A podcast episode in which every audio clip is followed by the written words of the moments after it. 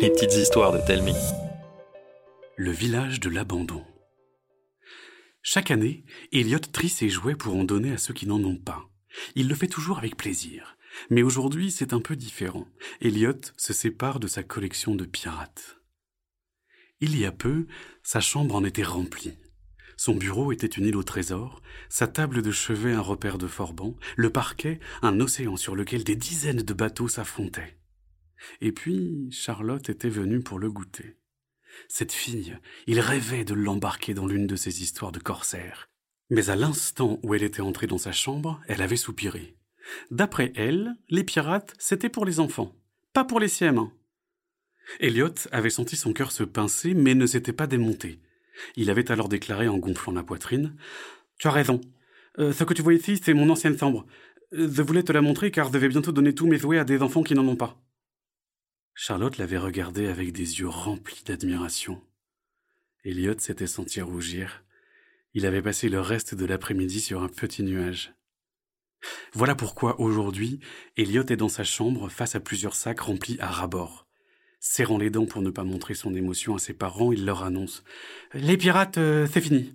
Je dois passer à autre chose. Je suis quand même en CM1. Mais lui, je le garde. Il tient dans ses mains un splendide bateau. Ses parents le lui avaient offert pour ses sept ans. Il l'avait surnommé le Fantastique. La gorge serrée, Elliot aide ses parents à charger la voiture, mais il ne peut pas les accompagner, c'est au-dessus de ses forces. Il remonte dans sa chambre. À présent, elle lui paraît terriblement vide. Par sa fenêtre, la pluie tombe à verse. Ça le console un peu. Il adore la pluie. Pour braver ces éléments déchaînés, il enfile ses bottes et son ciré noir sur lequel il avait dessiné une authentique tête de mort. Dehors, Elliot fait la roue, court, saute de flaque en flaque et sent quelque chose craquer sous une de ses bottes. Il regarde ce qu'il vient d'écraser, un petit bateau en bois. Une dizaine de minuscules bonshommes flottent dans l'eau. Il se baisse et se fiche de surprise. C'est son équipage de pirates préféré. Mais ce n'est pas le plus étonnant. Les personnages s'agitent, ils se noient. Elliot vient à leur secours sans perdre une minute. Il les ramène dans le garage et leur tend un morceau d'essuie-tout qu'il découpe en petits morceaux. Une fois sec, le chef des pirates, Captain Jack, prend la parole. On te doit une fière chandelle. Vous, vous êtes vivant? Comment? bégaye Elliot. On s'est éveillé dans le sac. Pourquoi? Je n'en ai aucune idée. Mais oui, nous sommes bien des jouets vivants. Comment êtes-vous arrivé là? Notre bateau est tombé du sac. On s'est dit que c'était une belle occasion de vivre notre vie. Avec toute cette eau, on pensait être emporté au loin, sauf que c'est raté. Devant la mine triste de Captain Jack, Elliot a une idée. Il fonce dans sa chambre et revient avec le fantastique qu'il dépose devant les pirates qui explosent de joie. Captain Jack est embarrassé. Merci, petit, mais on peut pas accepter. Il est bien trop précieux. S'il vous permet de vivre un tas d'aventures, euh, ça me va. Les vivas des joueurs redoublent. Ils se précipitent à bord, surexcités. Elliot amène le fantastique sur le trottoir devant sa maison. Au moment de dire au revoir, Elliot soupire. J'aurais tellement aimé partir à l'aventure avec vous. D'un coup, des picotements le chatouillent et Elliot rapetisse. Complètement hébété, il ne sait pas quelle émotion choisir, la peur ou l'émerveillement. Captain Jacques lui jette une échelle de corde. Ce n'est pas un temps à rester à terre. À bord, moussaillon. Une fois sur le pont, il reste planté là, muet. Soudain, la pluie redouble, le bateau glisse vers le caniveau. Captain Jacques aboie des ordres, tout le monde court à son poste sauf Elliot qui regarde autour de lui perdu.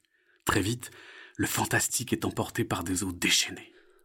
Le garçon manque de passer par-dessus bord, mais un pirate joufflu l'attrape et lui noue une corde autour de la taille. Heureusement pour lui, car l'instant d'après, le fantastique plonge dans une bouche d'égout. Le bateau fait une chute de plusieurs mètres. Tout le monde retient son souffle. L'atterrissage est si violent que le fantastique manque d'être submergé. Il file à toute allure dans un gigantesque tunnel faiblement éclairé par une série d'ouvertures d'où jaillissent d'impressionnantes gerbes d'eau. Le bruit est assourdissant, l'air moite, une odeur de vieilles chaussettes leur chatouille le nez. Alors qu'Eliot rejoint Captain Jack à la barre, des remous entourent le fantastique qui s'élève au-dessus de l'eau. Ils sont sur la carapace d'une tortue.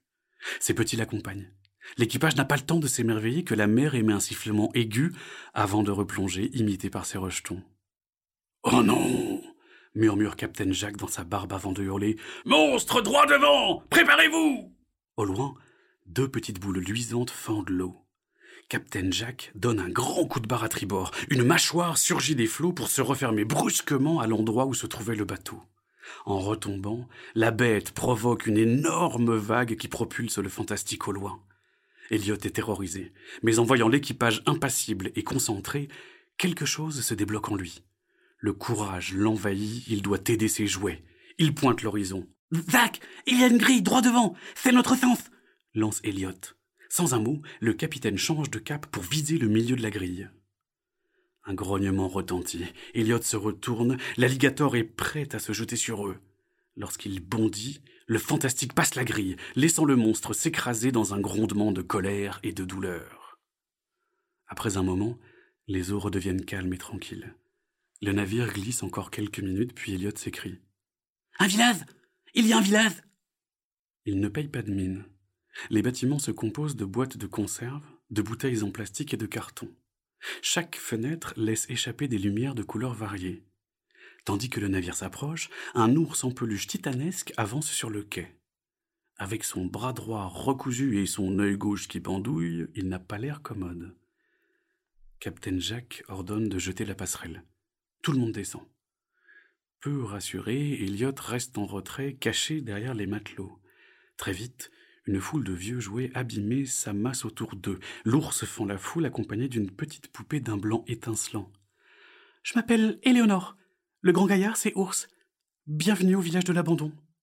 Drôle de nom grommelle Captain Jack. Éléonore poursuit sans réagir. Ours et moi avons fondé cette ville. Après avoir été abandonnés près d'une poubelle, nous nous sommes mystérieusement animés. Nous étions à la merci des animaux qui voulaient nous déchiqueter. Les humains nous piétinaient sans nous prêter attention. Alors, nous nous sommes réfugiés dans les sous-sols. Et comment vous avez pu construire tout cela? demande Captain Jack. Les humains jettent tellement de choses, vous n'avez pas idée. La curiosité pousse Elliot à se montrer. Pourquoi n'êtes-vous pas retourné chez vos propriétaires plutôt que de rester ici? Un murmure d'étonnement parcourt les jouets. Un humain? Comment est-ce possible? lâche Léonore. Ce serait trop long à expliquer, mais sachez qu'il a été abandonné, comme nous, ment Captain Jack.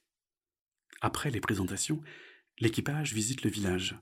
Elliot essaie de faire bonne figure, mais l'idée de devoir rester pour toujours ici ne l'enchante guère. Il pense à Charlotte, et puis à ses parents. Un peu plus tard, Éléonore l'invite avec Captain Jack chez elle. Alors qu'ils se racontent leurs aventures, Elliot se hasarde à poser une question. Vous ne regrettez pas votre vie d'avant? Elle le regarde longuement et lui avoue avec une pointe de tristesse. Évidemment. Mais il faut bien continuer à vivre. Mais les jouets peuvent avoir une seconde vie. Qui voudrait de vieux jouets abîmés? Moi Captain Jack et la poupée le regardent avec des yeux ronds. Oui Je peux réparer ceux qui sont cassés, les nettoyer et leur trouver un nouveau foyer. Je suis sûr que ça peut marcher. Elliot n'a pas le temps de finir sa phrase. Des picotements le parcourent et d'un coup, il retrouve sa taille normale, le baril de lessive qui servait de maison à Éléonore sur la tête. Elliot éclate d'un grand rire joyeux. Tous les habitants du village de l'abandon se pressent autour de lui, intrigués. C'est alors qu'il leur explique son idée. Une petite dizaine de jouets acceptent de remonter à la surface avec lui. Les autres sont très bien ici et préfèrent rester. Quant à Captain Jack et son équipage, ils souhaitent poursuivre leur exploration des égouts. Elliot rentra chez lui, les bras chargés de vieux jouets.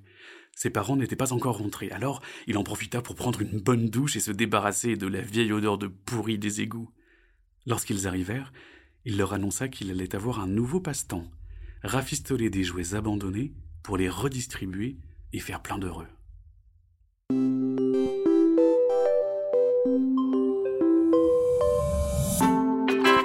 C'était une petite histoire de Telmi. Écrite par Mathieu Jonel et racontée par Arnaud Guillot. N'hésitez pas à nous laisser un commentaire sur iTunes, ça nous fera vraiment plaisir. Chaque jeudi, nous vous racontons une nouvelle histoire. Alors pour ne pas la rater, abonnez-vous au podcast. Et pour les 6-10 ans, plus d'histoires à lire sur telming.com. D-A-L-E-M-I-N-G.com. À la semaine prochaine!